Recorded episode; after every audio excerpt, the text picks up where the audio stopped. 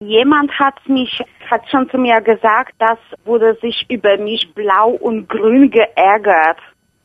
Und welche Bedeutung hat diese Redewendung, würde ich gerne wissen. Mhm. Das ist eine gewissermaßen Übertragung, Frau Brandstätter. Eigentlich äh, geht es um eine Drohung, ich werde dich grün und blau schlagen. Und das hieß natürlich, jemanden so zu hauen, dass er Hämatome, dass er Blutergüsse davonträgt, die sich im Laufe der Zeit dann auch noch verfärben. Das ist natürlich ganz, ganz unschön. Und weil das auch so was äh, Starkes und Ärgerliches ist, konnte man das möglicherweise dann eben auch auf andere Situationen übertragen. Und wenn sich jemand grün und blau ärgert, dann hat er das auf diese Ärgersituation übertragen. Er, er ärgert sich so sehr, als hätte ihn jemand grün und blau geschlagen.